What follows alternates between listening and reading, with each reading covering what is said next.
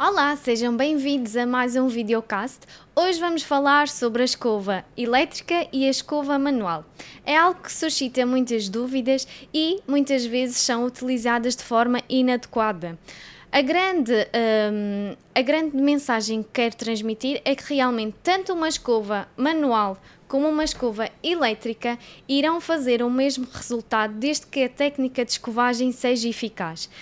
Diferenças: uma escova manual é uma escova em que o cabo e a cabeça são ligeiramente mais pequenas e acompanham as várias faixas etárias, enquanto que numa escova elétrica a, a grande eh, vantagem é o movimento.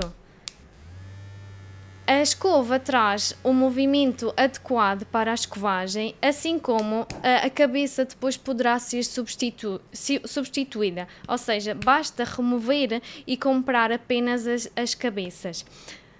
A grande vantagem da escova elétrica é que realmente é algo motivacional e muitas vezes em meninos que têm dificuldade na escovagem nós utilizamos como um reforço positivo para que consigam se adaptar uh, e motivar consoante os bonecos, consoante o movimento e o barulho. Muitas vezes em crianças que têm medo dos sons, da vibração, será útil utilizar uma escova elétrica, pois basta segurar na escova e a própria escova faz o movimento adequado à nossa escovagem.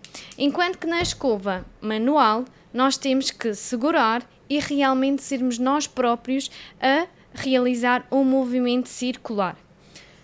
Em ambas, temos eh, a principal vantagem de remover toda a placa bacteriana, que é o essencial para a nossa escovagem. Por isso, fiquem atentos a novos vídeos e obrigada pela atenção.